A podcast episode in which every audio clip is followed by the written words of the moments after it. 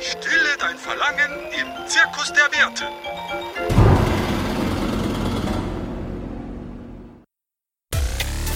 Geekart, der Podcast mit Daniel und Tim.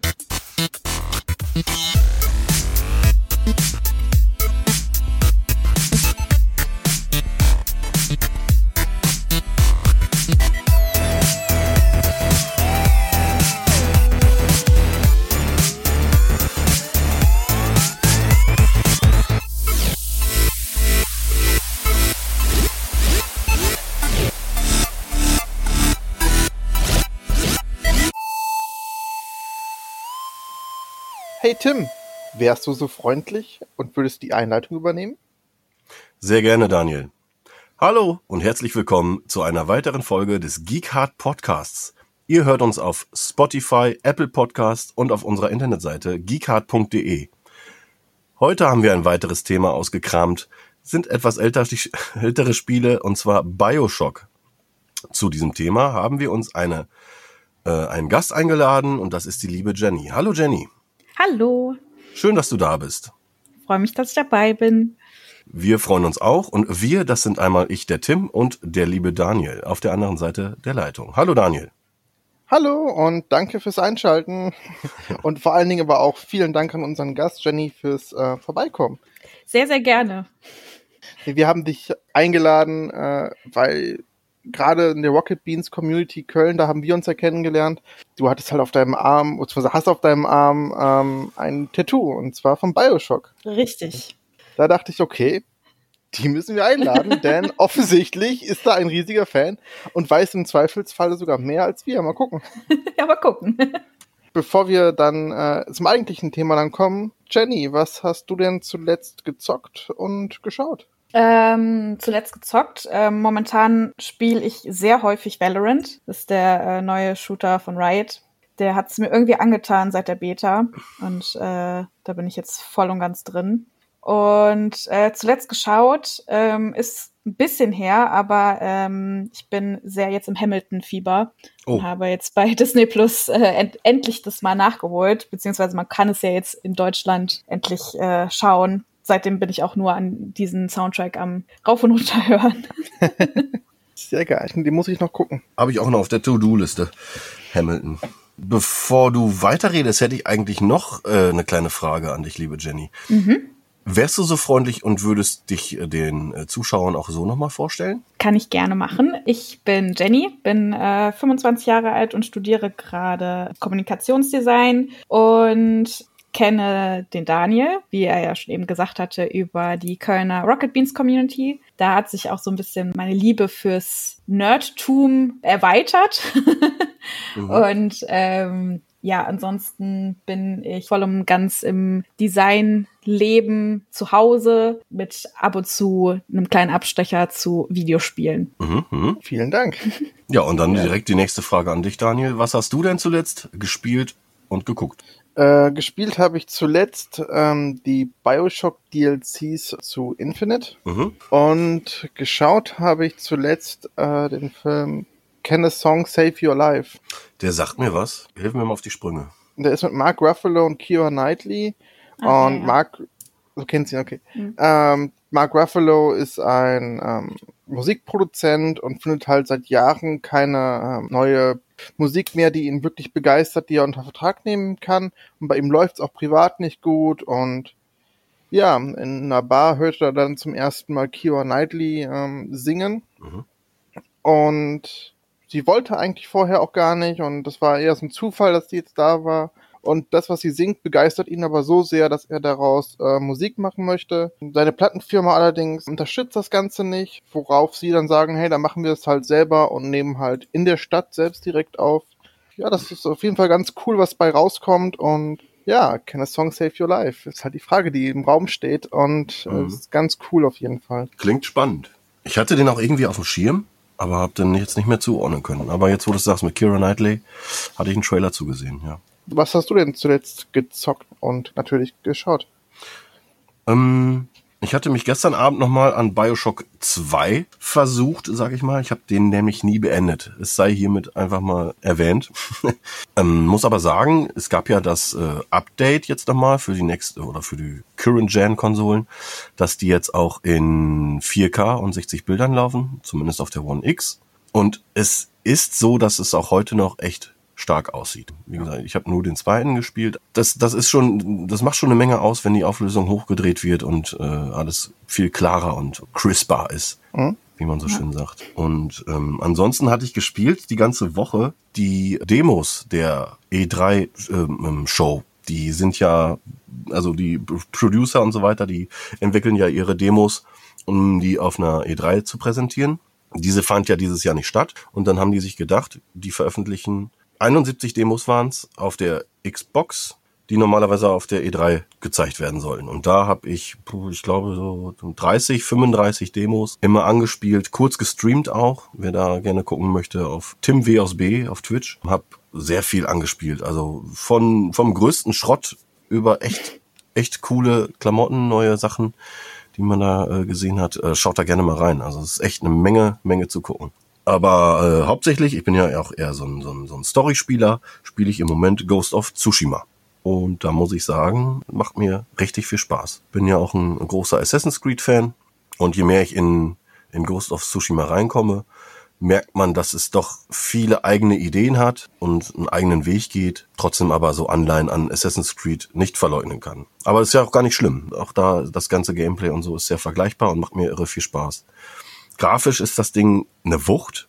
Die ganzen Effekte, die da zu sehen sind, mit den, mit den äh, Graswiesen und Blumenwiesen und so weiter, mit einfallendem Licht und da wird richtig, richtig schön getrickst. Das macht schon Spaß, auch da den Fotomodus auszuprobieren. Und ansonsten gespielt habe ich ähm, ne gar nichts mehr. Mit den Jungs hatte ich ja letztes Mal schon erzählt. und ähm, ja, geguckt habe ich äh, zwei Filme.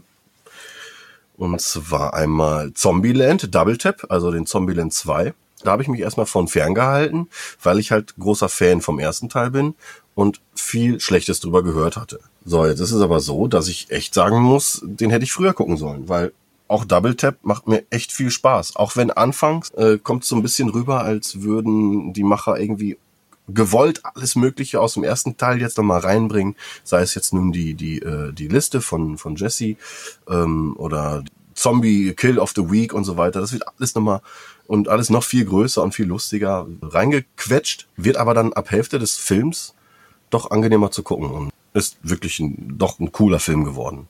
Kein, kein absoluter Reinfall, wie ich dachte. Ja, und gestern Abend haben wir dann mit den Kindern noch den neuen Dr. Doolittle geguckt mit ähm, Robert Downey Jr. Ich mag ihn. Als Kinderfilm, als Kinderfilm tut er wirklich. Das ist keine, kein, kein großartig irgendwie anspruchsvoll äh, äh, verbastelter Film, aber ähm, als Kinderfilm funktioniert er wunderbar. Als Erwachsener muss man sagen. Man kann natürlich seine Zeit besser nutzen, tat aber nicht weh. Waren ein paar schöne Gags drin und die Kinder hatten Spaß.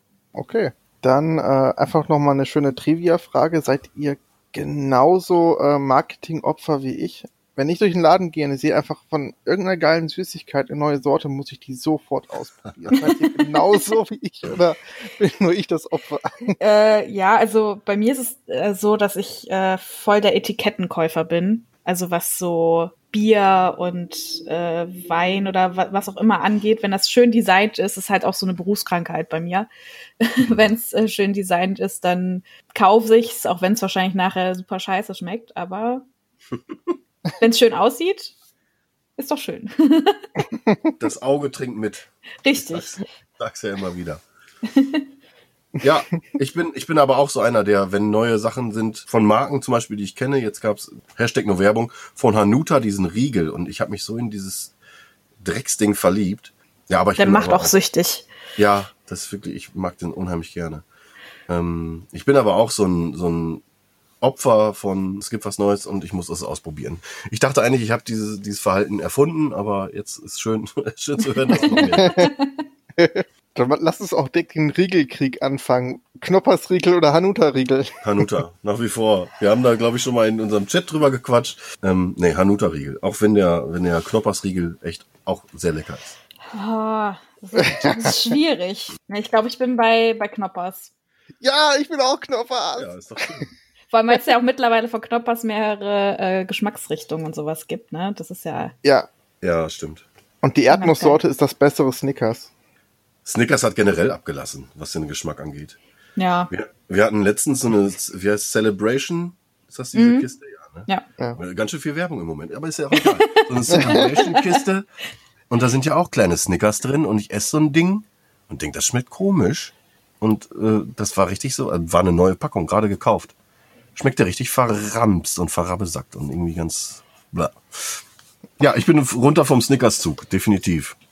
Das war schon mal leckerer. Ob die was jetzt an der Rezeptur geändert haben oder ich einfach nicht mehr den Geschmack dafür habe, man weiß es nicht. Jedenfalls bin ich da kein Fan mehr von. Ich würde sagen, kommen wir doch einfach von damals schön, heute nicht mehr so schön, ähm, von der Optik her zu äh, Bioshock.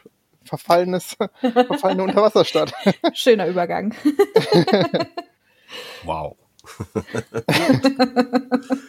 Dann lass uns ins Thema einsteigen. Ähm, soll ich so ein bisschen ähm, so die Einleitung machen, worum es in Bioshock 1 äh, geht?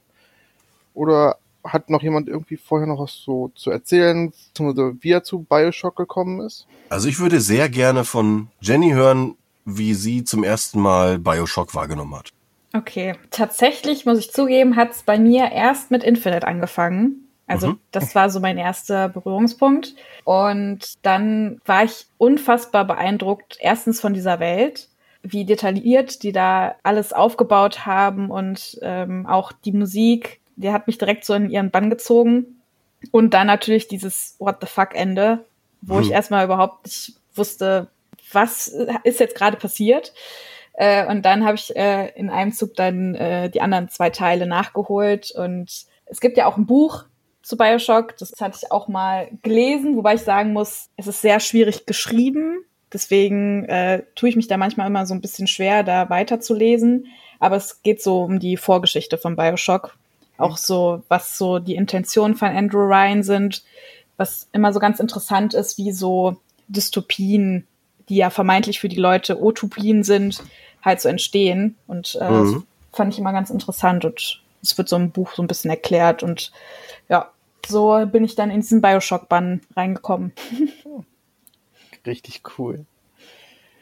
Zu Andrew Ryan kann ich auch entdeckt äh, da die Einleitung machen, weil äh, das Interessante ist, die Vorgeschichte, bevor der eigentliche Spieler ins Spiel eindringt, ist wirklich der größere Teil. Und das, was man als Spieler erlebt, ist halt echt nur so ein ganz kleiner Bruchteil. Das zieht sich wirklich durch die ganze Geschichte der Teile hindurch. Und der erste zum Beispiel fängt überhaupt mit der Ergründung von Rapture an. Und das folgt durch Andrew Ryan, der halt Milliardär ist.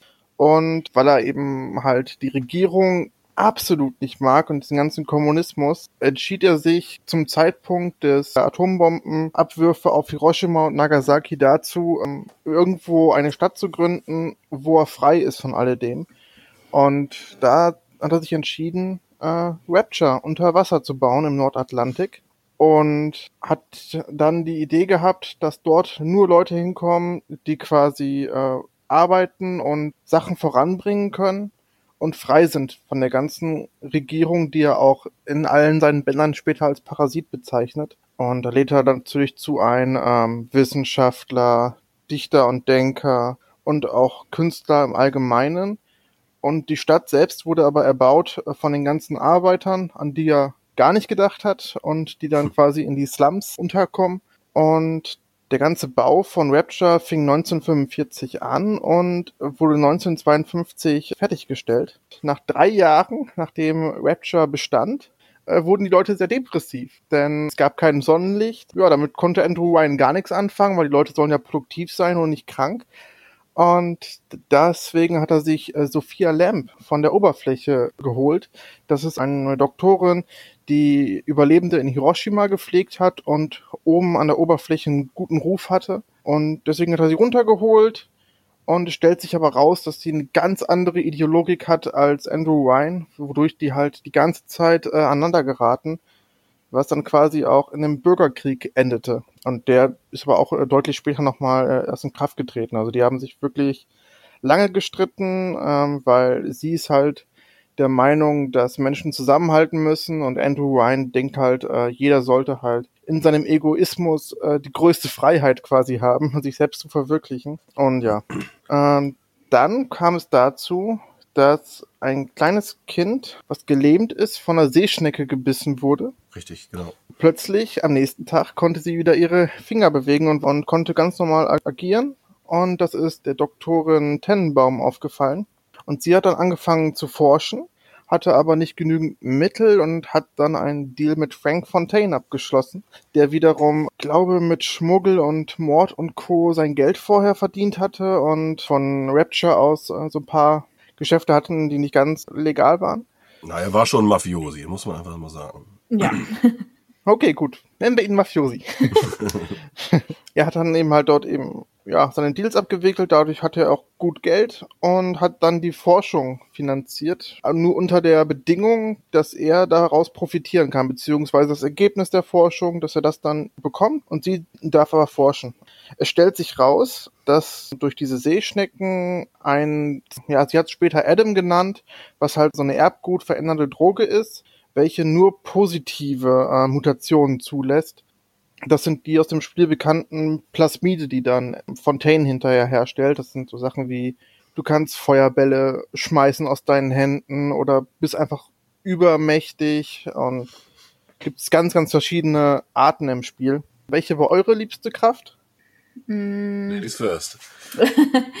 ähm, tatsächlich hat mir bei äh, in Bioshock 1 die äh, eigentlich die klassischen Blitze haben mir am besten gefallen. Äh, und äh, in Infinite war es sogar, waren dieses, äh, die Raben. Das fand ich am coolsten. Oh. Wo man dann so einen Schwarm Raben beschwören konnte. Das war sehr mhm. cool. Das war echt cool. Den sind direkt auf, direkt auf die Gegner gestürmt und haben die einfach zerhackt. Genau, ja. Tim, was war's bei dir? Ähm, definitiv. Oh Gott, da war's wieder. Timecode. Ich sag dauernd definitiv, Jenny. Das, okay. Äh, mittlerweile echt furchtbar. Ich hatte am meisten Spaß im ersten Teil auch mit dem Blitzen. Gerade weil so viele Pfützen in dem ganzen Spiel rumliegen, man einfach äh, das Wasser unter Strom setzt und alles, was da drin steht, halt grillt. Das war einfach, das war im Trailer halt schon so gezeigt worden und hat mich seitdem äh, auch auf das Spiel gefreut damals. Und die Tatsache, dass man nicht nur Blitze schießen kann, sondern auch gleichzeitig auch dann halt die Waffe in der Hand hält. Mhm. Also dass man Dual Wheeling betreibt mit Magie und Schusswaffen, war damals, ich würde, ich würde gerade mal behaupten, einfach mal eine neue Idee. Kann sein, dass ich mich täusche, aber ähm, das hatte mich damals echt umgeworfen. Umgeworfen ja. hat mich aber auch die ähm, ganze Präsentation vom ersten Teil vom Big Daddy, wo, wozu wir mit Sicherheit gleich noch kommen, bis, mhm. äh, also über den Arztteil, dieses Art Deko, ist einfach sau, sau schön gemacht und für damalige Verhältnisse war es wegweisend, was die grafische Darstellung angeht.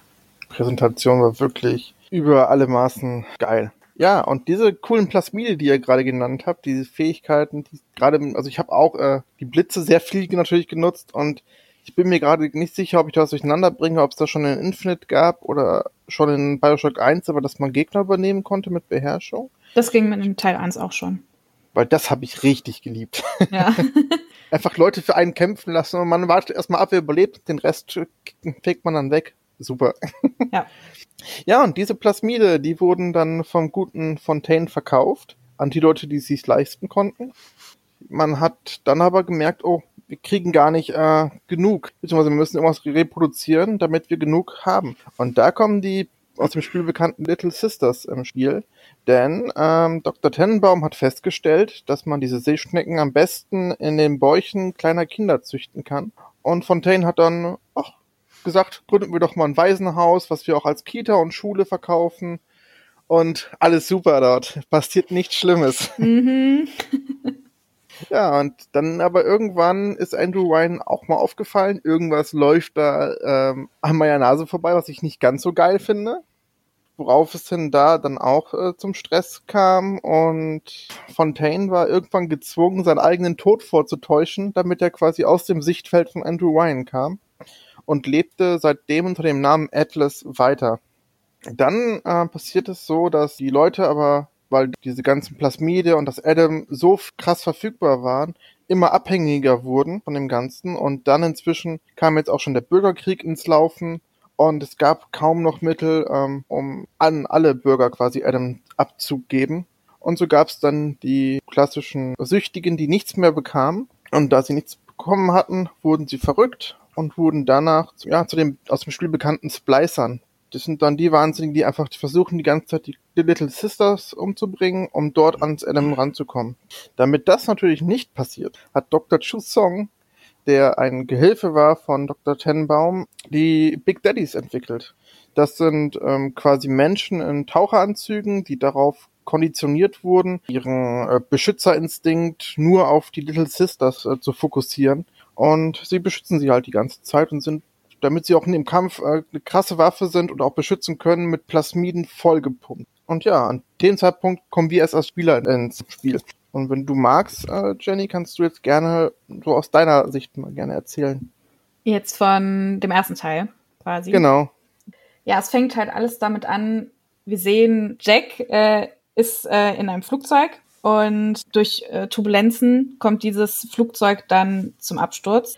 Und mhm. wir sehen dann vor uns einen majestätischen Leuchtturm, der wie gerufen kommt und versuchen da in diesem Leuchtturm halt Schutz zu finden nur um dann zu merken, dass es halt ein Zugang zu Rapture ist. Das war auch so dieser erste, dieser erste Moment, wenn man dann in dieser Kuppel ist und dann nach unten verfrachtet wird nach Rapture, war so der größte Gänsehautmoment, wenn man ja, so das erste Mal Bioshock spielt. Also diese ja. Sicht auf Rapture, ja, dass man im wahrsten Sinne des Wortes eingetaucht wird.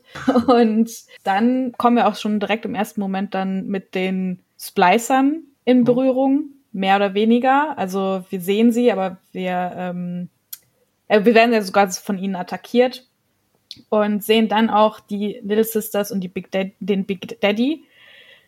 Was auch irgendwie, wenn man so das erste Mal dann diesen, dieses Stampfen von diesem Big Daddy hört, das ist auch, äh, das war auch sehr beeindruckend. Mischung aus äh, äh Ehrfurcht und episch irgendwie, wenn man, wenn man den hört und den dann auch sieht. Ja. Weil, weil es sich dann auch halt bestätigt, dass es halt so eine riesige Masse an, an, an Typ ist, fand ich damals, boah. Ich kann mich auch ja. dran erinnern, wie man sieht den Big Daddy zum ersten Mal. Und da lief es mir kalt den Rücken runter. Und dann weiß man ja im ersten Moment gar nicht, wie reagiert man jetzt darauf. Weil normalerweise sind sie ja friedlich, sag ich mal. Ne? Die werden ja nur ja. aggressiv, wenn man sie angreift oder so. Aber wichtig sei nochmal erwähnt, dass ähm, alle drei Teile der Bioshock Ego-Shooter sind. Man spielt das Ganze aus der Ich-Perspektive. Wie gesagt, man sieht dann halt seine Hände, je nachdem, was man ausgewählt hat. Plasmid und oder Waffe. Wollte ich nochmal eben einwerfen. Ja. Und, äh, bin jetzt auch wieder ruhig. Legitim. Ja, und äh, also ich glaube, das macht auch viel noch aus, dass also diese Ego-Perspektive plus, wenn man dann das erste Mal den Big Daddy sieht, man liegt ja auch auf dem Boden, also die mhm. Figur, und man schaut dann zu diesem Big Daddy hoch, was das Ganze nochmal so ein bisschen noch ehrfürchtiger macht. Und dann werden wir quasi schon so ein bisschen direkt reingeschmissen. Wir wandern erstmal so ein bisschen durch Rapture durch, hören dann das erste Mal Atlas, wo wir natürlich nicht wissen, dass da Fontaine hintersteckt im ersten Moment. Mhm. Wir sollen ihm erstmal helfen, um uns dann selber natürlich dann am Ende zu retten. Ja, das ist so der Anfang von Bioshock 1. Also ich muss sagen, ich habe im Echtleben so ein bisschen Beklemmungen manchmal. da war dann so Bioshock eigentlich hätte man eigentlich nicht so für mein Lieblingsspiel halten können, weil äh, unter Wasser und man es knackt und knarzt überall. Man denkt in jedem Moment, alles stürzt ein.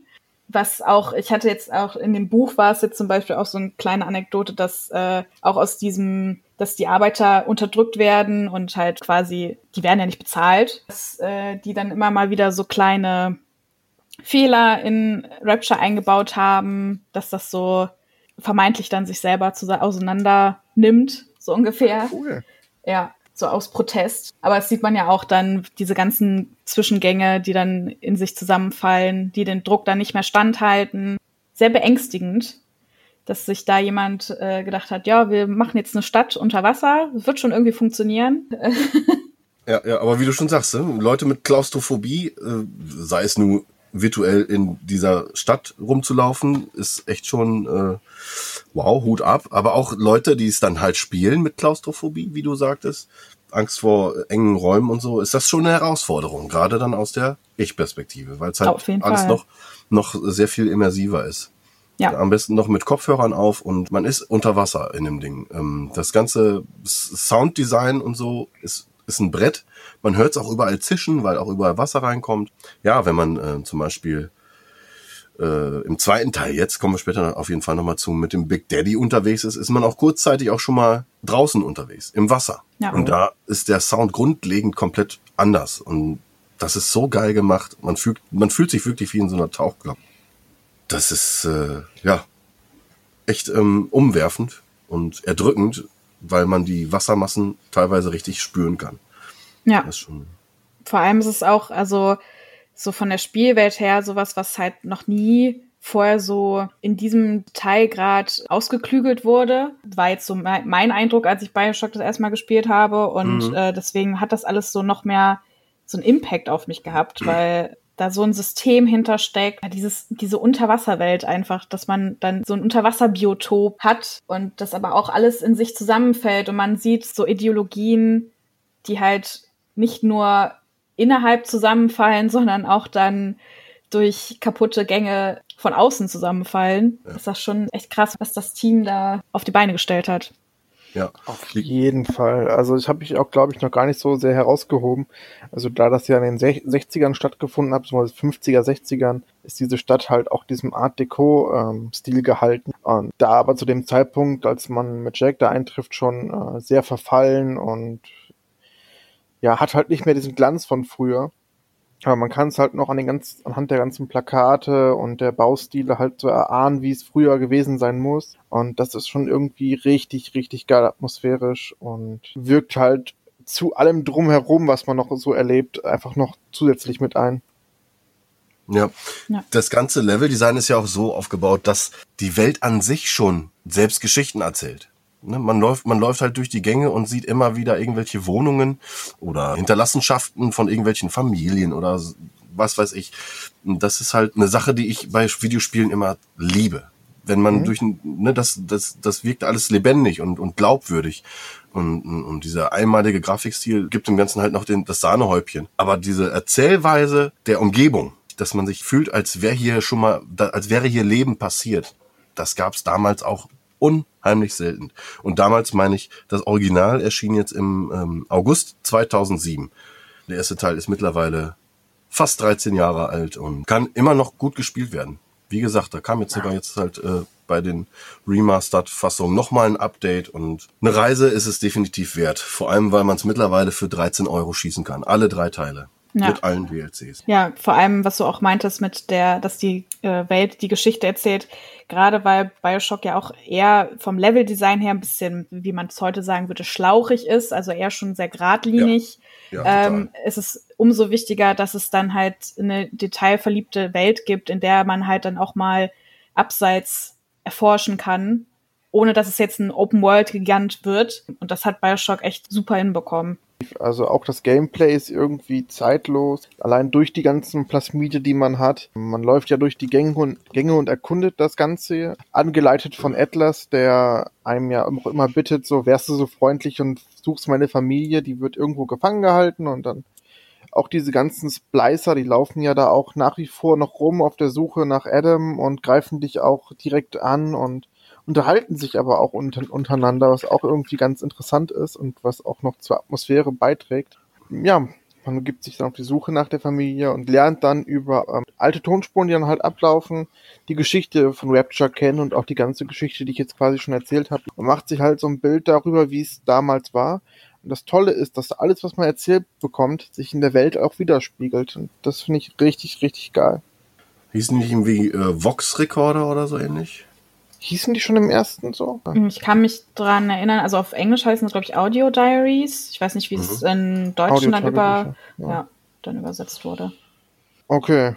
Ja, und dann ähm, erzähle ich kurz noch die Story dann halt zu Ende. Also der Part mit Jake ist halt einfach echt kurz. Man lernt Atlas kennen nach dem Absturz, nachdem man dann in Rapture ankommt, äh, der halt einen bittet, wärst du so freundlich und würdest meine Familie suchen, du begibst dich auf die Reise. Ja, nach und nach stellt sich dann aber raus, ähm, spätestens in dem Moment, in dem man dann auf Andrew Ryan trifft, dass man äh, in Rapture geboren wurde und der Sohn ist von Andrew Ryan, deswegen auch Zugang zu allem hatte. Bevor man das Ganze als Spieler erfährt, bringt man Andrew Ryan um, weil man das alles nicht glauben kann und auch von Atlas den, nee, von ihm selbst den Befehl kriegt, wärst du so freundlich und würdest mich umbringen und darauf reagiert er und man bringt ihn halt um, man hat auch keine andere Wahl. Und in dem Moment, wo Andrew Ryan dann stirbt, ähm, kriegt man von Atlas gesagt, hey, du übrigens, ich bin Fontaine und hey, ich habe dich entführt und ähm, mit Hilfe von Dr. Tenenbaum wurdest du darauf konditioniert, auf die Worte, wärst du so freundlich zu hören. Und dann heißt es, wärst du so freundlich und würdest dich jetzt umbringen. Und dann, ähm, ja, wirst du quasi gejagt, in Selbstschussanlagen kommen. Und du überlebst das Ganze nur mit Hilfe von Dr. Tenenbaum und den Little Sisters und kannst dann entkommen und deine Rache auf Fontaine beginnen. Und am Ende kommt es dann halt zum klassischen Bosskampf. Das Interessante dann am Ende ist, dass es zwei Möglichkeiten gibt, wie das Spiel ausgehen kann, glaube ich. Eine davon ist, dass wenn man die Little Sisters selber ausgebeutet hat, um möglichst viel Adam zu haben, um dort Vorteile im Spiel zu kriegen, kommt es zum schlechten Ende, wo du dann selber ähm, zum Herrscher von Rapture wirst und die Atombomben besorgst und naja, wird wahrscheinlich kein gutes Ende aus, ausgehen. Ähm, und das andere ist halt, dass du die Little Sisters rettest, an die Oberfläche zurückkommst und ich glaube fünf von ihnen dann adoptierst. Ja. Und großziehst. Und das sieht man ja auch noch dann. Ja. Und äh, der, ähm, der schlechte, das Bad Ending, bekommt man ja schon, wenn man nur eine einzige Little Sister ausnimmt. Ja. Ja. Ne? Also man muss wirklich jede retten, um das gute Ende zu erreichen, was ja auch logisch ist.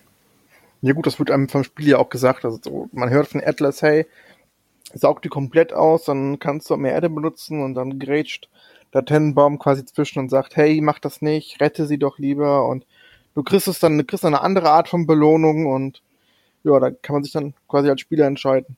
Kennt ihr jemanden, der schon mal das Bad Ending gemacht? Ja, ich kenne tatsächlich jemanden. Aber, Aber ihr, ich- ihr beide habt, habt gut, gut oder böse äh, geendet? Äh, gut.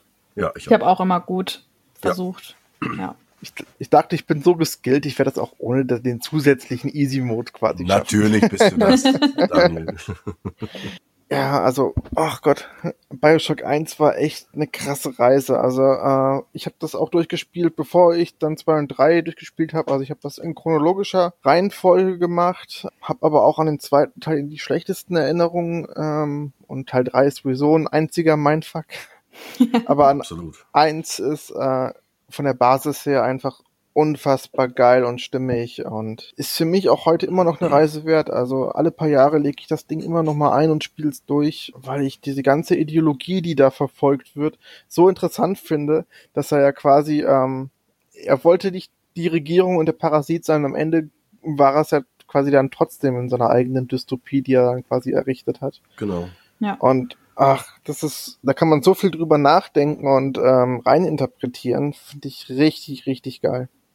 Ja, vor, also ich habe ja, wie gesagt, mit Infinite zuerst angefangen, hatte ja diesen größten Mindfuck überhaupt, aber ich, äh, also wenn man Teil 1 dann gespielt hat, dann wird man auch schon so sensibilisiert, dass man eigentlich gefühlt alles in Frage stellt, so was einem so serviert wird.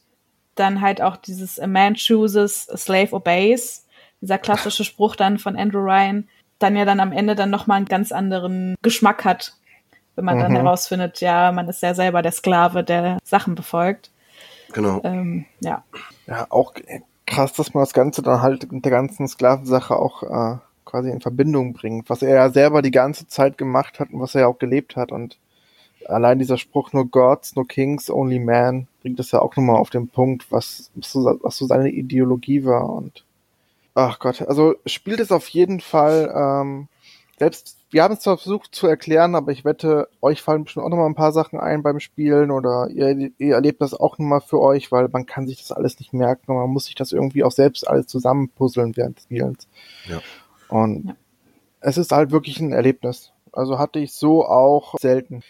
Ich habe ja jetzt gesagt, dass ich ja ähm, die DLCs auch durchgespielt habe von Infinite und ich hatte das Erlebnis wieder, dass ich einfach davor stehe und die Geschichte wieder nicht komplett zusammenpuzzeln kann. Und eigentlich müsste ich es jetzt noch zwei, drei, vier, fünf, 80 Mal durchspielen, bis ich es äh, wirklich mal verstehe und alle Audio-Logbücher höre, um dort irgendwie was nachvollziehen zu können. Aber ja, das Erlebnis bringt das Spiel, egal was man davon anpackt, Jedes Mal. Ja, das Erlebnis ist halt immer neues irgendwo.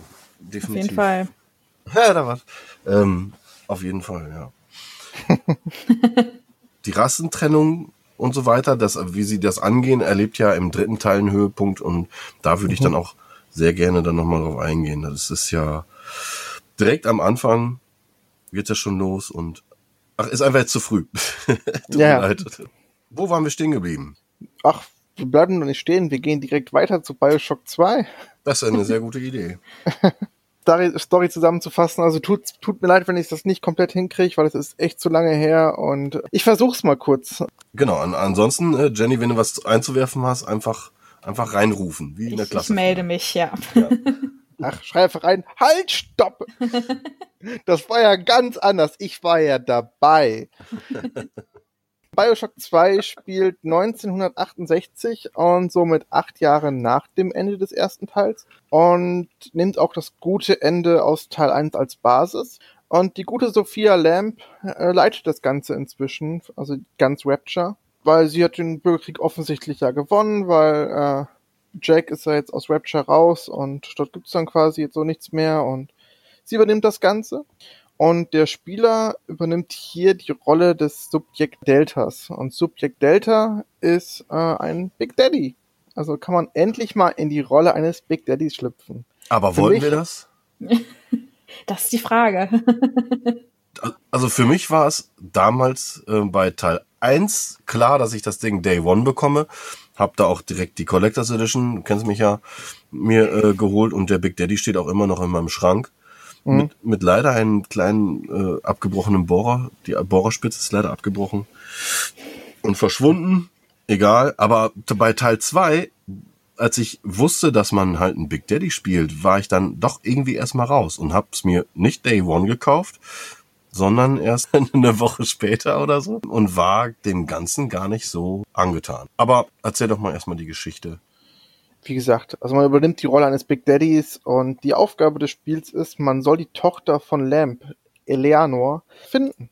Wie sich dann aber herausstellt, ist Eleanor eigentlich äh, gar nicht die Tochter von Lamp, sondern seine eigene Tochter. Denn, ja, wie war das denn jetzt genau? Ähm, bei Big Daddies ist ja so, dass da ein Mann vorher reingesteckt wird und dort in diesem Tauchanzug festgeschweißt wird und darauf kondi- konditioniert wird, Menschen zu beschützen, beziehungsweise Little Sisters zu beschützen.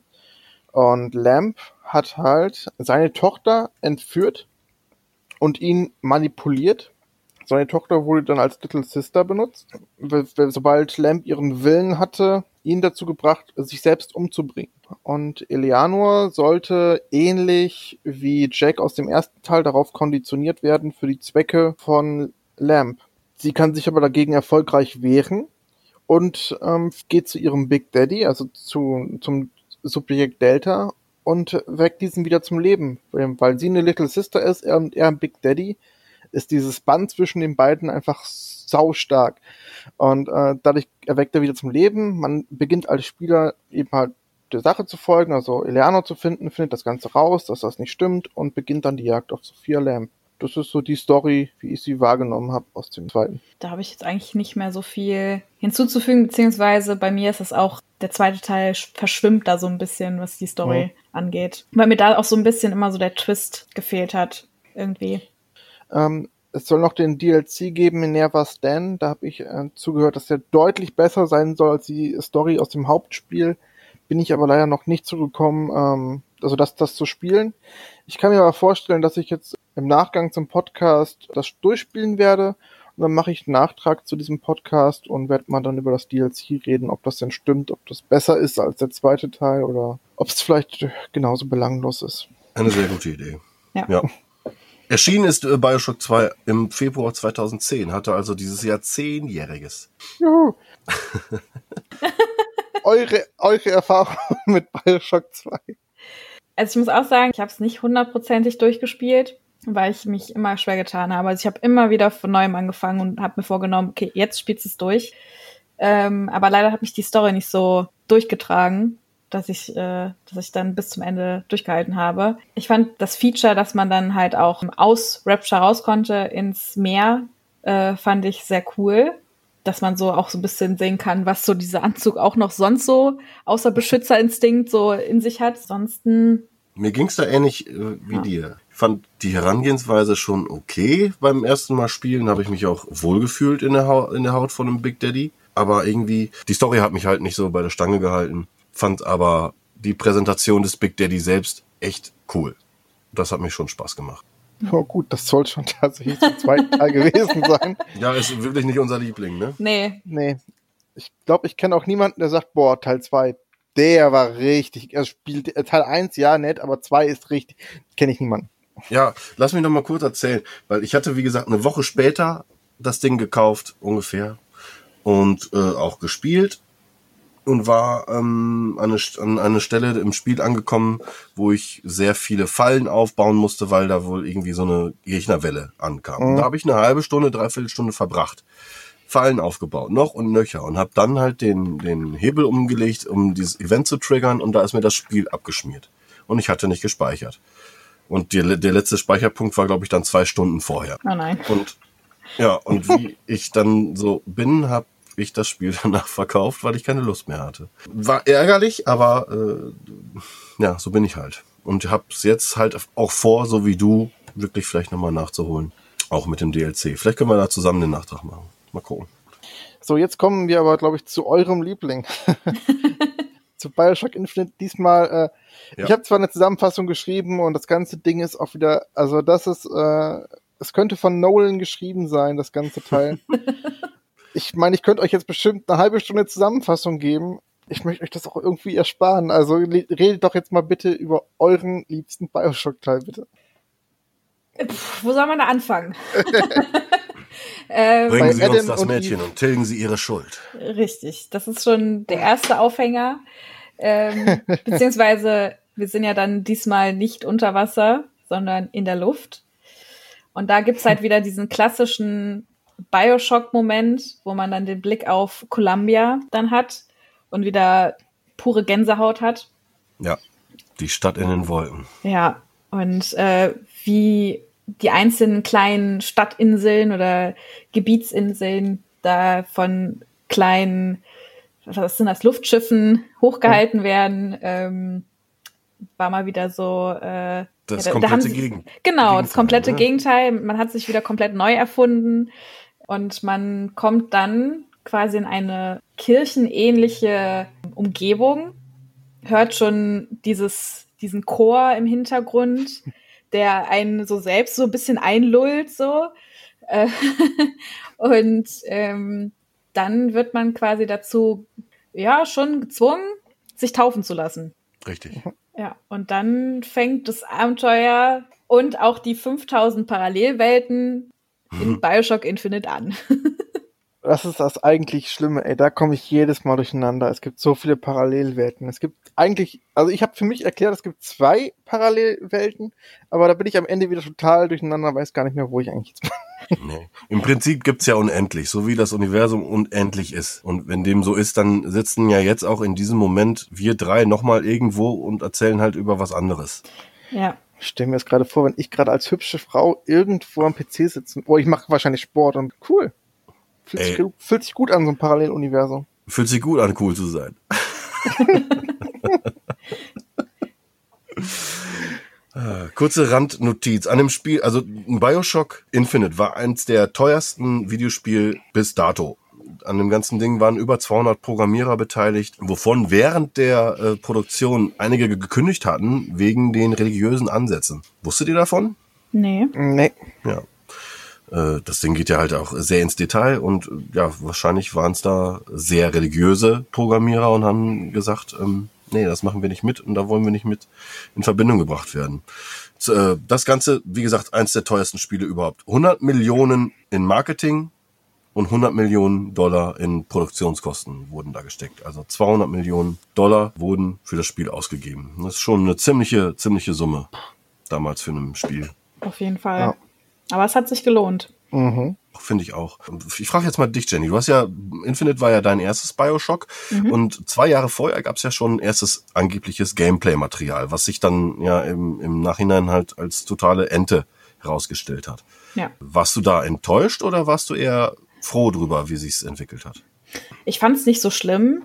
Also mhm. in dem in den Promo-Trailern und so war es ja sehr viel, also wie ich das noch in Erinnerung hatte, sehr viel größerer Freiraum, was so die Fortbewegung anging. Vor allem diese Passagen mit dem Skyhook, dass die zwar rar waren, aber wenn sie dann stattgefunden haben oder wenn man das dann ausprobieren konnte, hat man sich eigentlich nur noch umso mehr gefreut, was ich dann eigentlich schön fand.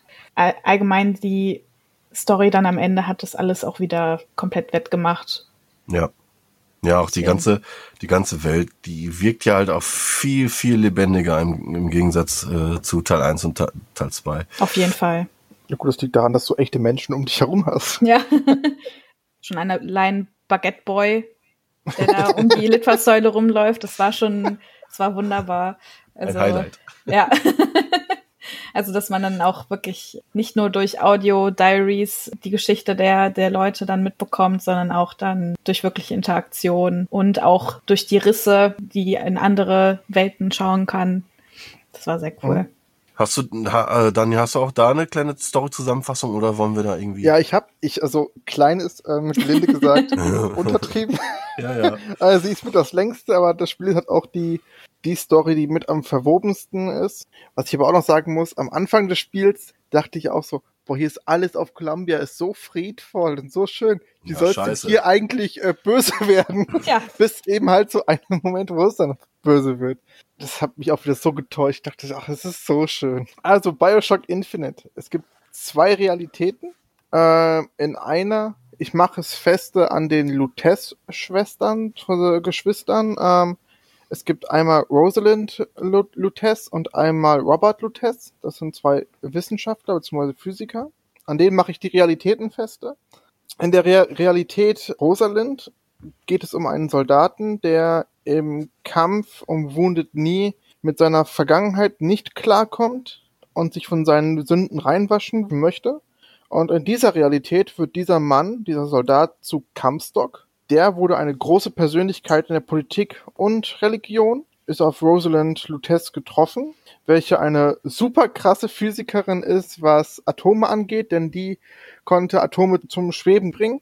Und mit ihr zusammen hat Comstock dann die ja, Columbia quasi entwickelt, also eine fliegende Stadt. Während dieser Arbeiten äh, schafft es Lutez, Kontakt mit einer alternativen Realität aufzunehmen. Und zwar gab es in dieser Version dieser anderen Realität hat sie äh, ihr Gegenbild quasi gesehen, aber eine männliche Version von, von ihr. Und der Name ist dann Robert. Sie möchte allerdings versuchen, diese beiden Realitäten zu verbinden, so dass sie quasi Robert selbst gegenüberstehen kann. Comstock allerdings machte sich diese Technologien äh, zunutze, um in die Zukunft schauen zu können. Also diese Realitäten, das waren diese Risse, die ihr eben angesprochen habt, das ist so ein Riss in Zeit und Raum, wodurch man in eine andere Realität gucken kann. Und Comstock hat das quasi gemacht, um in die Zukunft schauen zu können und ähm, demnach am besten so zu handeln und voranzukommen, so dass es ihm eigentlich gut geht. Problem allerdings ist dabei, dass er dadurch zwar in die Zukunft sehen konnte und auch vieles in Columbia so gelenkt hat und vorausgesagt hat, dass er da zum Propheten wurde. Nachteil, wie gesagt, ist, dass er sehr stark gealtert ist und vor allen Dingen impotent wurde. Hm. Aber ähm, was er in seiner Zeitlinie gesehen hat, also in der Zukunft, ist, dass er seine Zeitlinie weiterführen muss, damit es Columbia gut geht und, und vor allen Dingen ihm. Also ähm, schmiedete er mit äh, Rosalind einen kleinen Plan. Und zwar müssen sich die beiden Zeitlinien verbinden, damit er seinem anderen alternativen Ich begegnen kann. Ihr merkt, das Ganze ist schon jetzt ziemlich äh, konfus und, und wir reden hier gerade von zwei Zeitalternativen. Also viel Spaß mit dem Rest der Story. Ja, das ist alles sehr mindblowing. Auf jeden Fall. Also wie gesagt, er sucht jetzt ein anderes Ich, weil, ja, will gucken, was da denn ist. Weil wenn das eine Ich eben halt ein Mann sein kann, was ist denn dann aus seinem alten Ich geworden? Und der Soldat, der da am Hund nie gekämpft hat, in der alternativen Zeitlinie, der hat sich nicht taufen lassen. Nein, er ist Glücksspiel und alkoholsüchtig geworden und damit auch hoch verschuldet. Und er hat eine Frau, die ihn dann auch verlassen hat. Aber mit dieser Frau hat er zusammen ein Kind, was natürlich jetzt Kampstock ziemlich in die Hände spielt. Und er möchte auch dieses Kind ihm entwenden. Und wie macht er das am besten? in dem jetzt Lutes und Robert zusammenkommen quasi, damit die Zeitlinien eins sind und er anhand Robert sagen kann, hey hier, wir, mal, wir schlagen dir einen Tausch vor. Unser alternatives Ich heißt Booker DeWitt. Wir schlagen dir einen Tausch vor, Booker. Du gibst uns das Kind und wir tilgen dafür deine Schuld. Ja, Booker nimmt das Ganze an, den er aber dann doch sehr, sehr schnell bereut und ähm, hinterher rennt. Und Comstock und Robert fliehen in diesen Riss in seine äh, Zeitlinie zurück. Doch es kommt zum kleinen Konflikt und Booker DeWitt versucht halt noch sein kleines Kind namens Anna zu bekommen. Doch der Riss schließt sich und übrig von ihr bleibt nur ein Stückchen vom kleinen Finger. Das ist auch so geil gemacht. Mhm. Ja. Diese Szene ist auch echt krass berührend. Anna wird dann nun von Comstock großgezogen unter dem Namen Elizabeth. Doch Elizabeth findet sehr, sehr schnell raus, dass sie die Möglichkeit hat, die Risse selber auch herzustellen und in alternative Zeitlinien zu flüchten. Ja, weil sie in zwei Dimensionen äh, existiert. Und das liegt daran, dass ein Stückchen ihres kleinen Fingers noch in einer anderen Dimension liegt. Genau. Ja. Davon ist natürlich Comstock kein Freund, denn er möchte auf gar keinen Fall, dass sie jetzt irgendwo entflieht. Deswegen wird sie in ein Gebäude gesperrt, das nennt sich Monument Island. Und zusätzlich äh, baut er einen Siphon auf, ähm, der quasi ihre Kräfte nicht zulässt. Also sie ist dann einfach machtlos in, im Bereich diesen. Und als ob das noch nicht reicht, kriegt sie noch Songbird an, an die Seite, was quasi ähm, eine Mischung aus äh, Mensch, Vogel und äh, Big Daddy ist. Denn er ist quasi so ein Wächter und beschützt sie und lässt sie aber auch nicht raus. Dann geht ein bisschen Zeit ins Land und Robert Lutez forscht zusammen mit äh, Rosalind weiter mit den ganzen Rissen und alternativen Zeitlinien und findet dann raus, dass es in einer Zukunftsvision so ist, dass Columbia zu mächtig wird und die Erde angreift. Und das kann er mit seinem Gewissen nicht vereinbaren, spricht daraufhin mit Rosalind und sie möchten beide diesen Fehler beheben.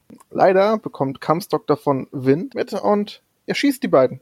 Das Ergebnis dessen ist aber, dass beide nicht tot sind, sondern sie können sich jetzt frei in allen Dimensionen bewegen und können auch Leute von einer Dimension in die andere holen, weil, weil sie eben halt frei sind. Und das bringt jetzt uns als Spieler Booker DeWitt auf den Plan, denn wir werden in die Realität von Comstock gebracht und sollen Elizabeth retten. An dem Moment, an dem Booker quasi in die andere Realität kommt, reimt sich sein Hirn alles zusammen, was passiert ist und versucht dann irgendwie klarzukommen, nicht verrückt zu werden und reimt sich dann zusammen, ja, okay, ich muss äh, das Mädchen retten, um meine Schulden zu tilgen. Ja, gesagt, getan. Er rettet das Mädchen, er zerstört den Siphon und das ganze Gebäude gleich mit. Ja, das ist auch schon wieder das Lustige, oder? Ich habe es ja eben schon bei Bioshock 1 gesagt. Der Moment, wo man als Spieler eigentlich jetzt eintritt, ist so das Kürzeste, was passiert. Mhm. Ja, ja man, man kommt in eine schon lebende Welt. Ja. Das haben, das haben die einfach. krass viel passiert ist. Also du rettest einfach echt nur das Mädchen, erlebst dann halt selbst so die Geschichte. Es gibt auch noch den ganzen Aufstand mit der Vox Populi und den kriegt man auch noch mit. Mal wieder ein Bürgerkrieg und auch wie das Ganze ähm, zustande kommt, erfährt man im Spiel. Dazu wolltest du, glaube ich, gleich noch was sagen, äh, Tim, richtig? Ja, ich würde es gerne einmal ansprechen, dass halt da ein großes Thema ist. Genau, das kannst du dann gleich gerne auch machen. Mhm. Also man rettet Elizabeth, zerstört den Siphon und man schafft es am Ende auch, Comstock zu töten. Dann ist es allerdings so, um das alles hoffentlich zu beenden, muss man selber auch sterben, da man ja auch quasi eine Art von Dimension quasi ist. Um das Ganze zu beenden und um alles aufzulösen, muss er halt auch sterben. Am Ende sieht man halt mehrere Versionen auch von Elizabeth und die lösen sich dann alle auf, bis auf eine und dann laufen schon die Credits. Und ja, viel Spaß damit. ja, genau. Ja. Oh Gott, ich bin so durch. das irgendwie auf die Kette zu kriegen, ist äh, übel. Also, ja, das ist unfassbar hast kompliziert. Du, hast du schön gemacht, Daniel. Ja. ja. ja. Ich bin nicht mal sicher, ob das irgendwie alles war und ob es nicht doch noch, es gibt bestimmt noch viel, viel mehr, aber äh, durch das Gameplay ist halt nach wie vor gen fast genauso wie beim ersten, außer dass du dann noch den Skyhook hast und so. Mhm. Aber ähm, diese ganze Story, die so krass wir und Nolan-esque ist, die in einem Spiel so zu erleben und präsentiert zu bekommen, ist unfassbar. Also wirklich, wirklich unfassbar. Ja, ich musste jetzt auch so im Nachhinein auch so ein bisschen immer dran denken, ähm, dass das so ein bisschen, vielleicht hat sich da auch so Sebastian Fitzek so ein bisschen was von angeguckt, weil er hat ja auch immer so krassen Twists in seinen Büchern, wo man mhm. vermeintlich zuerst das Opfer ist, aber dann selbst quasi der Böse ist der Geschichte. Und hier kommt natürlich dann noch dieses Multiversum noch dazu und auch das, dass am Ende dann Elizabeth einem erklärt, dass es halt immer Konstanten und Variablen gibt. Also mhm. es gibt immer einen Leuchtturm und es gibt immer ein Mädchen, was beschützt werden muss, aber dann halt kleine Variablen äh, und Entscheidungen davon abhängig sind, wie jetzt die Geschichte weiterläuft. Mhm. Und das war halt so der größte Mindfuck überhaupt, den ich bisher auch nur so wirklich in so Filmen wahrgenommen habe. Ich weiß nicht, ob ihr Mr. Nobody kennt mit äh, Jared Leto. Nein. Nee, leider nicht. Ähm, da geht's halt auch hauptsächlich darum, es gibt drei Stories, die parallel erzählt werden, die aber quasi ja von unterschiedlichen Entscheidungen dann abhängig sind. Also einmal entscheidet er sich, ähm, dass er jetzt zum Beispiel den Bagel gekauft hat. Die andere Zeitlinie ist dann, wenn er den Bagel nicht gekauft hat. Eine dritte ist dann zum Beispiel dann, wenn er sich gar nicht entscheidet. Also wenn dann diese Entscheidung komplett offen bleibt. Und das hat mich so ein bisschen dann an diese Infinite-Story erinnert, dass dann halt durch die verschiedenen Entscheidungen dann immer ein komplett anderes Ende entstehen kann. Oder wie Lola Rent. Die hatten das ja auch schon. Genau, ja. Ach, geil, ich glaube, den habe ich doch gesehen. Ist, ist Mr. Nobody nicht auch irgendwo in der Zukunft 2080, 90 oder so? Rum? Genau, wo er dann auch sein älteres Ich dann auch trifft. Hm? Ja, okay, gut, dann habe ich, glaube ich, doch gesehen. Aber so in Spielen habe ich das halt so noch nie so deutlich mitbekommen. Und das war so ein First für Infinite bei mir dann. Mhm. Ich habe mir Mr. Nobody mal aufgeschrieben und äh, werde mir den, glaube ich, mal zu Gemüte führen. Den gibt es für 7,99 Euro bei Amazon zu kaufen. Nur mal eben so. Mach das. Ja. Mag, mag ich sehr sowas. Ich mochte auch sehr Lola Rent. Den fand ich echt klasse. Aber zurück, zurück zu Bioshock, würde ich sagen. Das ganze Story wir war, ist ja leider aufgebaut auf sehr monotones Geballer. Die waren zwar cool und ähm, auch Plasmide, die hier jetzt wieder Magie genannt werden, äh, sind wieder existent. Mhm. Ähm, das Ganze hat aber, wenn du durch die Welt rennst, oft so einen Gears of War Effekt. Wisst ihr, was ich meine? Du kommst irgendwie, kommst an, an so einen größeren Platz und siehst überall äh, hüfthohe ja. Gemäuer oder so und denkst, ja, hier wirst du gleich erstmal wieder zehn Minuten, Viertelstunde nur rumballern. Aber die Shoot, die Shootouts machen, machen trotzdem Laune. Und allein durch den Skyhook war halt ein neues Element dabei gekommen, das dem Ganzen nochmal ein bisschen mehr Fluss und Geschwindigkeit gegeben hat. Ja, mhm. da muss ich vor allem an eine Kampfszene denken, wo man gegen diesen Handyman kämpft oh. und dann halt auch von dem Skyhook Gebrauch macht und dann, man versucht ja immer ins Herz des Handymans zu treffen, mhm. was mhm. immer so semi-gut funktioniert. Ja, ach, ich glaube, so wirklich mein Magic Moment auch in diesem Spiel ist, ähm, am Ende wird man von Elizabeth quasi, kriegt man alles erklärt, was passiert ist. Und sie erzählt halt das mit den verschiedensten Zeitebenen und Parallelwelten. Sie sagt ja dann, dass jede Parallelwelt oder jedes Universum quasi Konstanten und Variablen hat. Das habe ich ganz vergessen. Das ist auch super, super cool. Das zieht sich durch das ganze Spiel hindurch. Mhm. Und dass jede Konstante auch dieser Leuchtturm ist. Und dass man dann durch den Leuchtturm quasi geht und dann in Rapture ist aus Bioshock 1. Mhm. Das war für mich so der unfassbarste äh, Magic Moment eigentlich, weil ich dachte, wow, damit haben sie es geschafft, eigentlich so eine komplette Reihe in sich schlüssig zu machen und daraus quasi auch nochmal einen Circle zu machen. Das war genial. Das war ja. unfassbar geil. Das, das hat dem Ganzen eine krass große Dimension gegeben, wo man dachte, okay, die könnten ab diesem Moment so viele Spiele machen, wie sie wollten und könnten das die ganze Zeit mit Konstanten und Variablen erklären. Ich wäre auch vollkommen dabei, aber leider kam ja nach, nach den DLCs dann nichts mehr. Ja, wobei man ja jetzt auch munkelt, dass es jetzt einen neuen Bioshock-Teil vielleicht irgendwann mal geben wird.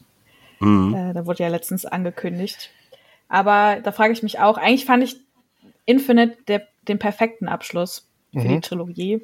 Gerade weil es dann dieser, dieser Full Circle dann war, wenn man dann wieder in Rapture ist. Und vor allem auch, äh, was, es war wieder so ein klassisches Beispiel, wo man vorher sich dachte, ja, Songbird ist das absolut böse, beziehungsweise man muss auf jeden Fall alles daran setzen, dass diese Figur Elizabeth nicht droht und trotzdem war man dann am Ende, wenn man dann in Rapture ankommt und ihn dann im Wasser runterfallen sieht und auch die Reaktion von Eliz Elizabeth dann mitbekommt, war man dann trotzdem so gerührt. Also ich finde es mhm. sehr schön, wie in Bioshock nicht so ein klares gut-böse Bild entsteht und man dann auch selbst mit dem Songbird mitfühlt dann am Ende. Mhm. Ich habe es nur äh, gehört, aber auch noch nicht selbst getestet. Aber wusstet ihr, dass dieses Geräusch, was der Songbird beim, bei seinem Tod macht in, in, in, in Rapture, dass dieses Geräusch im ersten Teil zu hören ist, während man das erste Mal nach unten fährt? Ja. Also angeblich, ja. Das angeblich. Es gibt sehr viele Anekdoten, die dann im ersten Teil, wobei ich mich dann auch manchmal frage, ist es wirklich so krass durchdacht schon nee. im ersten Teil? Weil ich hatte auch letztens mal zu Pixar, diese Pixar-Theorien gibt's ja auch. Und dann mhm. gab's so ein Interview mit dem Creative Director, glaube ich, war es. Und er meinte so, ja, so schlau sind wir dann doch nicht. Also es ist schön, dass ihr das alles so, dass das alles in einem Universum spielt, aber äh, wir hatten einfach nur Spaß, da Anekdoten reinzuballern. Genau, man baut das dann später so ein, dass es aussieht, als hätte man vorher dran gedacht. Genau. So halt, ne? genau. Ja. aber das ist ja das Geile, dass das Leute wirklich dann gibt, sagen, ey, ich spiele ja. jetzt den ersten nochmal und will das prüfen, ist das da drinne? Und ey, ja. vielleicht steigern sie sich da rein, vielleicht stimmt es, aber trotzdem, ey, die sind dann in diesem Universum einfach so krass drinne und das finde ich einfach bemerkenswert und liebe das. Ja. Was war, da, was war denn einer eurer krassesten Magic Moments, von dem wir jetzt noch nicht geredet haben? Bei mir war es auf jeden Fall der Zeitriss nach Paris in die 80er. und man sieht auf dem, auf dem Kinoplakat Revenge of the Jedi. Ja. Das war für mich, das war für mich so ein, so ein, so ein Durchbruch auch äh, der vierten Wand, weil es halt Star Wars Filme halt in unserer Welt gibt. Ein kleiner Fun Fact ist auch noch, dass Revenge of the Jedi der Produktionsname für äh, den richtigen dritten Teil war, also für Return of the Jedi. Und daraus wurde ja dann in einer anderen Trilogie Revenge of the Sith. Ja. Kleiner Fun Fact. Den hatte ich auch noch aufgeschnappt. Ähm. Ja, Lieblingsmomente. Also das Ding auf jeden Fall und äh, ja irgendwie so das erste Mal den Songbird zu sehen. Das war Wahnsinn. Da hatte ich eine Gänsehaut über, die ging überall. ja. ähm, also Magic Moment war es nicht so wirklich, aber es war auf jeden Fall ein Moment, der mir immer noch im Kopf bleibt, ähm, weil eigentlich habe ich normalerweise immer so Probleme mit so Horrorspielen. Deswegen habe ich mich, glaube ich, auch äh, nicht direkt an den ersten Teil gewagt, weil mir der dann doch äh, auf den ersten Blick ein bisschen gruseliger erschien als der Infinite-Teil. Mhm. Nur dann gab es halt eine spezielle Szene, und zwar, wenn man dann, ich glaube, man musste einen Aufzug reparieren und war in so einem oh. Kontrollzentrum und war da total vertieft in seiner Reparaturarbeit. Und ja. dann dreht man sich um und dann schreiben einen diese, ich weiß nicht, wie sie auf Deutsch heißen, diese Boys, Boys of Silence heißen die, mhm. die so quasi so, ähm, ja, so Trichter, so Megaphontrichter als Ohren haben, ja. ähm, schreien einem dann so ins Gesicht und es war, ich musste dann erstmal wirklich für fünf Minuten den Controller weglegen und erstmal kurz durchatmen, weil das echt so eine krasse Szene war, weil man ja sich so in dieser utopischen Himmelsstadt, wo alles hell und schön ist, äh, sowas überhaupt nicht vorstellen konnte und das so äh, einen wieder eingeholt hat. Also es war sehr ähm, gruselig und mhm. aber auch dieser dieses Design von dieser von diesem Boys of Silence ja. Wenn man denen dann nochmal im weiteren Verlauf begegnet ist, man hatte direkt einen Schauer überm Rücken und es war ganz schrecklich. Ja. Das sind widerliche Charaktere, die kein Schwein braucht. Richtig. ja, doch, zum, zum, zum Kontrast halt. Also, ja, an die erinnere ich mich auch, als du es erwähnt hattest, dass es vorher so schön war und dann plötzlich, da wusste ich, oh, das habe ich ganz vergessen. Das habe ich schon wieder verdrängt. ja. Weil es ist, es hätte mich auch, wenn ich es wieder gespielt hätte, wäre vielleicht irgendwas im, im, Hinterkopf hochgekommen, so hier war doch was und ich hätte mich wahrscheinlich genau wieder so erschreckt. Ja. Ach Gott.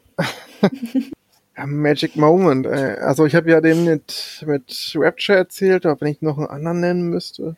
Also eigentlich das Ende ist halt so ein Mindfuck äh, Magic Moment.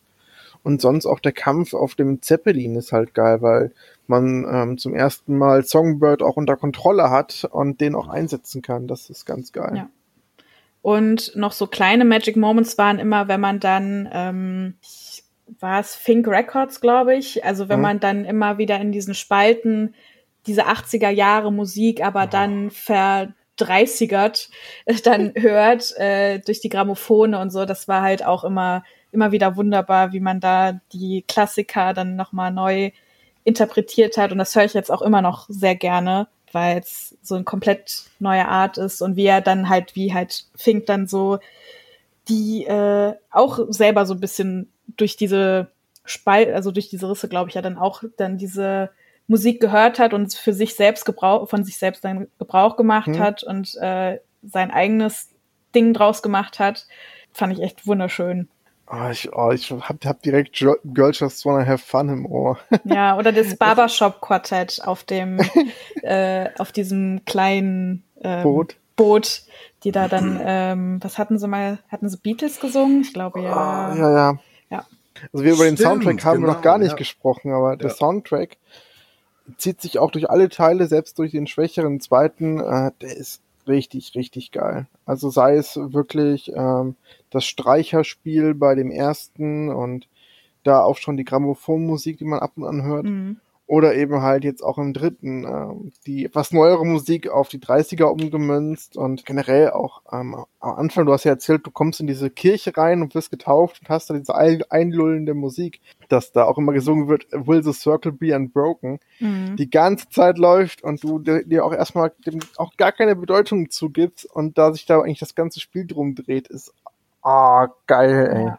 Wirklich. Ja, und wenn man halt so Musik dann auch äh, bespricht, das fand ich auch sehr schön, wenn man dann mit Elizabeth in diesem, in dieser einen Bar, glaube ich, war es, dann unten in den Keller geht und äh, dann die Gitarre auspackt und dann auch Will the Circle Be Unbroken dann äh, zusammen singt. Und ich bin ja ein kleiner, ja, äh, Voice-Actor-Nerd so. Also ich mag, mag äh, überall, wo Troy Baker halt mitspricht. Also er spricht mhm. ja auch äh, spricht der Joel? Auch? Äh, Joel, ja, auch. Ja, was und äh, als er dann halt Booker DeWitt gesprochen hat und dann ähm, mit der Voice Actor von Elizabeth zusammen dann das Lied dann nochmal akustisch gesungen hat und sie da dann mit dem Apfel rumgespielt hat. Das war sehr schön. Sie sieht man ja auch nochmal in den Credits, wie sie das dann in echt dann auch eingesungen haben. Ja. Ja, geiler Ritt. Mhm. Auf jeden Fall. Boah, 2013 ist das Ding erschienen im März. Hatte ich das schon erwähnt? Ich glaube nicht, ne? Das ja. müsste auch so einer der letzten großen Titel noch für die, für die alte Generation gewesen sein. Ja, genau. Die DLCs habt ihr jetzt ja auch gespielt von Infinite. Ähm, dazu habe ich für die Story nicht zusammengefasst. Kriegt ihr die irgendwie zusammen? Oh je. Äh. Oh je. Jenny, hast du eine Idee? Äh, sonst versuche ich irgendwie. Also, Kannst es gerne versuchen. Auf den, auf dem, auf, auf Gameplay würde ich gerne eingehen. Also zusammenfassen kann ich den ersten, also den ersten DLC schon so ein bisschen. Ja. Aber äh, interpretieren absolut null. Also die Story vom ersten DLC ist, man spielt Booker und ist Privatdetektiv und dann taucht plötzlich eine junge Femme Fatale auf, die dann sich als Elizabeth rausstellt und bittet, ähm, ihre ihr Mädchen zu suchen. Und er hat die Suche schon längst aufgegeben gehabt und geht nur widerwillig dem nach, nimmt dann doch den Auftrag an, verlässt das Büro und wir befinden uns im belebten Rapture. Und das war ein krasser Magic Moment, weil wir erleben zum ersten Mal als Spieler ein Rapture, was belebt ist und komplett heile ist. Also wo wir wirklich ähm, eintauchen können in das, was uns eigentlich im ersten verwehrt geblieben ist. Ja. Es stellt sich, glaube ich, im Laufe der Story dann raus, dass dieses Mädchen, was wir suchen, eine Little Sister ist. Und die gilt es dann äh, zu finden und hinterher auch zu fangen. Wir können sie aber nicht fangen, denn am Ende des ersten DLCs sperren wir sie quasi ein in diesen Lüftungsschächten, durch die die Little Sisters ähm, sich bewegen. Wir wollen sie rausziehen, aber wir nehmen quasi nur ihren Kopf, der dann hinterher zum Puppenkopf wird und dann gar nicht echt war.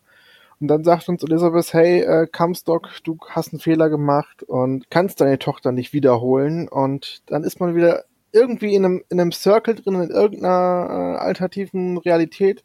Ich habe keine Ahnung, ich kann es nicht interpretieren. Aber mit diesem Ding endet quasi der erste DLC. Und von hinten nähert uns sich dann noch quasi ein Big Daddy, der uns als Spieler umbringt. Fertig, aus. ja. Wie sich dann auch der, schön der äh, Bohrer durch den Bauch zwängt. Dann, ja. Das ist ein schönes letztes Bild. Beziehungsweise das letzte Bild ist ja dann, wie man das Blut auf Elizabeths Gesicht sieht, wie sie einen dann nochmal schön hm. verschmitzt anlächelt. Ja, genau. Und vor allen Dingen auch, äh, man, man hört den Big Daddy schon vorher, dieses, dieses Grummeln, was er immer hat. Und man hört dann ja. so ein, zwei Schritte und dann, das nimmt man als Spieler so erst unterbewusst wahr und dann plötzlich so, oh. und mhm. dann, ja, ist es schon zu spät. Also, wie gesagt, ich kann es null interpretieren. Und der zweite DLC setzt dann direkt dort an und man übernimmt die Rolle von Elizabeth. Und diese wird quasi von, ist es, ich glaube, es war Fontaine, also Atlas ist wieder da im Spiel. Sie hat keine Kräfte mehr plötzlich und hört aber Booker DeWitts Stimme und der sagt ihr, was sie sagen soll im Gespräch. Und sie sagt, hey, wir sind hier gerade in einem Gefängnis, wir müssen irgendwie wieder an die Oberfläche und ich kann euch da rausholen. Und Fontaine glaubt das Ganze nicht so ganz, gibt ihr aber eine Chance, als sie sagt, dass sie Kontakt hatte zu Dr. Chusong, der ja auch die Big Daddies und Co. entwickelt hatte. Und das macht ihn zumindest hörig darüber und gibt ihr die Chance und lässt sie einen Tag länger leben. Ansonsten würde er diese kleine Little Sister, die es im ersten DLC gab, ähm, umbringen. Und ja, man macht sich dann auf die Suche, findet raus, dass man selber schon gestorben ist und deswegen auch keine Kräfte mehr hat. Also man kann keine Risse mehr machen, um sich ja Sachen zu bedienen. Ziel ist es dann erstmal, die Kräfte wiederzubekommen. Man muss dafür einen, ich glaube, Apparat von Dr. Tennenbaum, du hast, glaube ich, reparieren. Um, nee, von Dr. Chusong, sorry. Um dort wieder an die, in die Risse zu kommen und sich Kräfte zu holen. Also man will erstmal wieder den, den Status Quo herstellen, kriegt das auch hin. Und dann, ja, krieg ich es jetzt schon nicht mehr ganz zusammen, wie es dann war. Ähm, man geht auf jeden Fall am Ende nochmal, man, man, man findet alles, was man braucht, um quasi aus der Unterwasserwelt hochzukommen, wird dann aber von Fontaine ähm, festgehalten weiterhin. Der bohrt einem auch so ein bisschen im Kopf rum. Jo und will auch, dass man, dass man stirbt, damit quasi dann auch dann das Circle quasi auch wirklich gebrochen ist und nichts mehr existiert. Die kleine Little Sister stirbt und auch ähm, Elizabeth stirbt. Und damit endet dann auch der zweite DLC. Also sehr, sehr merkwürdig. Ich kann es mir noch nicht zusammenreimen. Aber das ist das, was man zumindest erlebt. Es schließt sich ja aber auch noch der, dann der Kreis, oder nicht? Man, man sieht doch dann wieder zum Schluss, also nach dem zweiten DLC sieht man dann halt auch Jack wieder im Flugzeug sitzen, oder nicht? Oder ist das, Stimmt. Dann, einfach, ist das dann wieder einfach nur so eine Rückblende? Oder ist das, fängt das wieder von vorn an? Ich habe ehrlich gesagt keine Ahnung. Ich, hab, ich kann es nicht interpretieren. Ja, wobei auch Bioshock 3, also Infinite spielt ja 1912. Ja. Und Teil 1 und 2 äh, hatten wir ja gerade gesagt, äh, in den, den 50er, 50er und 50er, 60er. Ja. Ja. Ähm, ja. Aber was ich bei dem, vor allem beim zweiten Teil oder beim zweiten Burial at Sea sehr schön fand, dass halt Elizabeth jetzt mal mehr zeigt, was sie drauf hat, als mhm. nur ein paar Munition oder Münzen zu werfen. Äh, beziehungsweise sie hat natürlich in Infinite mehr gemacht, aber es war halt äh, eher diese, diese passive Hilfe, die mich auch so ein mhm. bisschen gestört hat, ähm, weil sie ja sonst doch schon ein sehr äh, mächtiger Charakter ist mit ihrer Möglichkeit, Risse zu ja. erstellen. Äh, deswegen fand ich das auch schön, dass es dann nicht so eine eins zu eins Gameplay-Umsetzung dann in, aus der Sicht von Elizabeth war, sondern dass man dann halt diesen Schleichaspekt dann dabei hat, der das Ganze dann ja diverser auch gemacht hat und äh, hm? ein bisschen mehr Abwechslung reingebracht hat. Ja. Mhm. Zumal ich weiß jetzt gar nicht, welches Spiel zuerst war, ob es Last of Us war oder, oder ähm, Bioshock, aber ich glaube, ich glaube Bioshock, weil Elizabeth war aus meiner Perspektive so der erste Side-Character, der halt nicht genervt hat, der keine Escort-Mission war, wo man schon von Anfang an dachte, ach, habe ich gar keinen Bock drauf, siehe Resident Evil 4. Ich wollte es gerade sagen, ja. Sondern der wirklich supported hat und ähm, deswegen auch nicht als Last oder sonst wie wahrgenommen wurde. Und das war erstmal sehr interessant und schön zu sehen aber dass diese Figur auch mehr zu sagen hat als eben halt nur im Hauptspiel, sieht man dann, wie du richtig gesagt hast, dann im zweiten DLC. Und wie cool es trotzdem ist, dass du dann auch, klar, du hast ein paar Waffen, aber die sind halt nie wirklich da, um Gegnermassen auszuschalten, Ja. sondern du hast äh, Betäubungspfeile meistens für die Armbrust oder Gaspfeile, ich glaube Feuerpfeile oder so, aber nie irgendwie was, um Big Daddy oder sonst was auszuschalten. Und du hast hier auch die Fähigkeit natürlich gehabt, äh, Plasmide dann auch wieder zu nutzen. Das war auch ganz cool. Und da habe ich auch wieder die ganzen Gegner übernommen mit Beherrschung und für mich kämpfen lassen. War auf jeden Fall deutlich angenehmer so. Aber es war schön zu sehen einfach, dass man den Mut hatte, jetzt auch mal Gamer eine Frau wieder spielen zu lassen, die man ja vorher auch schon sympathisch fand. Und von daher finde ich das einen coolen und schönen Schritt, dass man da zur Diversität geht. Ja. Ja. Ähm, ich hatte jetzt im Bezug zu Sidekicks hatte ich jetzt gerade auch noch im Kopf ähm, Enslaved, Odyssey to the West. Oh, Gab's ja, ja. auch. Das war ja großartiges 2000, Spiel. 2010 hatte ich jetzt gerade gesehen, kam es raus. Also da war es Okay. ja auch schon so fast so ein bisschen auch vielleicht auch der Vorreiter von einem Sidekick, der auch wirklich was drauf hat und einem auch wirklich hilft und unterstützt und nicht Du nur hast vollkommen recht. Nicht nur Händchen hält das ganze Spiel über. Nach Hilfe schreit. Genau. Den Also, ja, äh, keine Präsidententochter, Gott sei Dank, wie du schon sagtest, bei Resident Evil. Enslaved, ey, das Ding, da wünsche ich mir auch was Neues. Ey, das hab ich ja geliebt, ey. War auch Ninja Theory, oder nicht? Genau, Ja. ja. Ja. Wie konnte ich das vergessen? Ja, gut eingebracht. Ähm, aber ähm, bei allen drei Teilen hat man ja immer diese Konditionierung auf Sammeln. Ging euch das auf den Nerv oder glaubt ihr, dass das altbackene Spielelement geblieben ist, auch im dritten Teil? Oder halt, äh, halt dieses, wie ich wie ich schon sagte, eine Konditionierung bleiben sollte? Dass man immer auf alles losgeht, was irgendwie sammelbar ist. Und ähm, ja, die Umgebung halt immer sondiert. Ich fand es in Bioshock tatsächlich nicht so extrem, was das Sammeln anging. Also es waren halt immer so ja, hauptsächlich dann Munition oder halt Essen oder sonst irgendwas. Ähm, was man aber auch zur Not hätte bekommen können, wenn man zum Beispiel die Automaten hackt oder halt Mhm. sich erkauft. Ähm, deswegen hatte ich jetzt auch kein schlechtes Gewissen, wenn ich jetzt mal eine Kiste nicht durchsucht habe und fand das jetzt nicht so als störendes, okay, ich muss jetzt hier erstmal das komplette Areal durchsucht haben und jeden Briefkasten und jede äh, Kasse mir durchgeguckt haben. Äh, man kann, kam ja auch ganz gut ohne ähm, das ständige Looten voran. Ja, okay, Ähm, das ist ein Argument. ja. Aber ich habe es gestern doch wieder irgendwie als störend empfunden, Okay. dass ich in den Raum reinkomme und trotzdem immer in jede Ecke gucken muss, weil ich Angst hatte, irgendwas zu verpassen. Aber das ist dann vielleicht Aber- auch so ein bisschen die Konditionierung dann auch von anderen Spielen, Gen- Ja, genau. ne? ja, dass ja. man da ja dann nichts auch- verpassen möchte auch. Ja, wie bei einem Last of Us zum Beispiel. Da Ja. war es ja genauso. Ja gut, aber da war die Munition auch wirklich knapp. Aber ähm, ganz ehrlich, ähm, ich bin altes Rareware-Kind, also ich liebe ja äh, Banjo Kazooie und Co. Und da ist ja Sammeln quasi schon. Also ich habe es mit als Kind schon aufgesaugt und deswegen stört es mich bei heutigen Spielen eigentlich nicht. Also klar ärgert, es mich, wenn ich mal irgendwo ein Audiotagebuch oder ein Voxophon nicht finde und mir deswegen die Story ein bisschen was was fehlt. Aber irgendwo macht das ja auch den Reiz aus, das, das dann nochmal durchzuspielen und dann diesmal alle zu finden und dann auch so ein komplettes Bild zu bekommen. Mhm. Und es reizt mich persönlich sehr gut und ich habe dann zumindest Bock, das Ding auch nochmal durchzuspielen. Deswegen äh, fand ich das jetzt weder bei 1, bei noch bei 3 störend, obwohl es bei 3 deutlich am ausgeprägtesten ist, aber Mhm. auch da stört es mich absolut nicht. Ja, am äh, 13. Jan, äh, nee, 13. September 2016 erschien dann die Remaster. Eine komplette Sammlung von Teil 1 bis 3 mit allen DLCs. Hier nochmal eine definitive Kaufempfehlung von mir. Ich glaube von uns allen. Ja, von uns. Nee, es ging ums, es ging ums def definitiv. Achso, das definitiv mal wieder. Ey, das habe ich jetzt noch nicht mal mitgekriegt. Es ist furchtbar. Das ist so super. Oh Mann. Tim, wärst du, wärst du so freundlich und würdest nie wieder definitiv sagen, definitiv? Ich versuch's. Ich, versuch, ich, brauch, ich, ich glaube, ich brauche ein, brauch ein T-Shirt, wo es draufsteht oder so.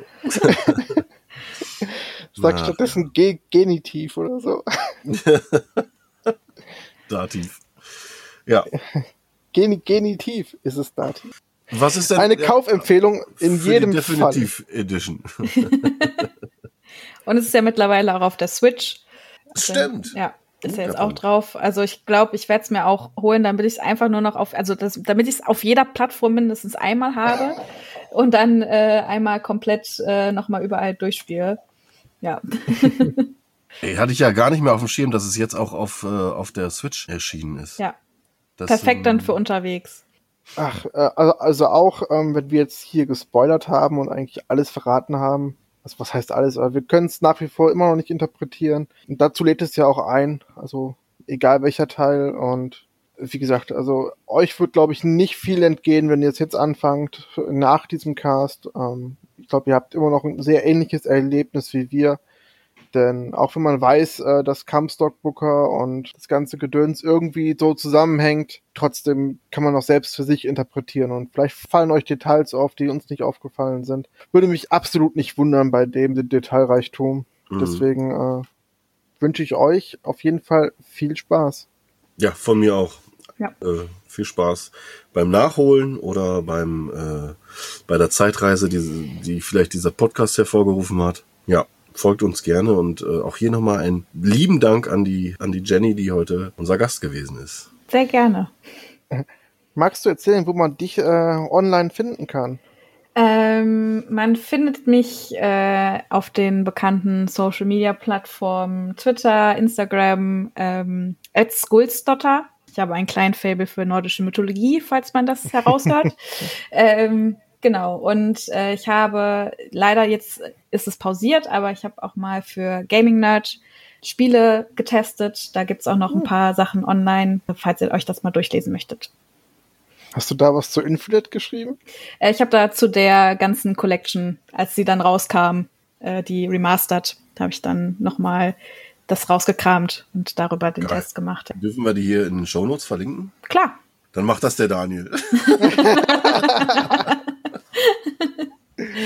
Äh, mache ich, mach ich auf jeden Fall gen genitiv, mache ich das. ja. Nee, war wirklich sehr, sehr schön mit euch heute. Ich bin auch ehrlich gesagt ein bisschen durch, weil es ist echt äh, viel zu merken und diese Story ist einfach so unfassbar verworren. Ja, wer Bock auf Hirnfick-Stories hat, ist da genau richtig. Auf jeden Fall. ja. Vielen Dank fürs Zuhören. Ja, gut. das war's. Äh, vielen Dank fürs Zuhören und bis zum nächsten Cast. Bis zum nächsten Mal. Tschüss. Tschüss.